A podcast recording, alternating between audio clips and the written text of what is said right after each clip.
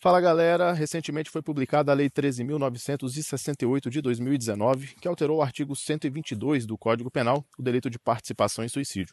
Foi inserida ali neste crime também a conduta de participação em automutilação.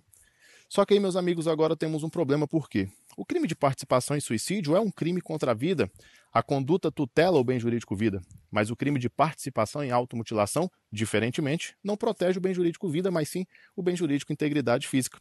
Ocorre que o legislador optou por colocar essa conduta dentro do capítulo dos crimes contra a vida, o que é fortemente criticado pela doutrina.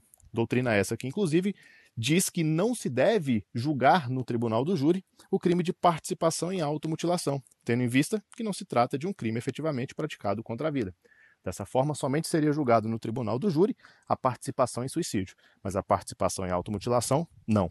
Fique ligado com isso porque pode ser objeto da sua prova. Forte abraço.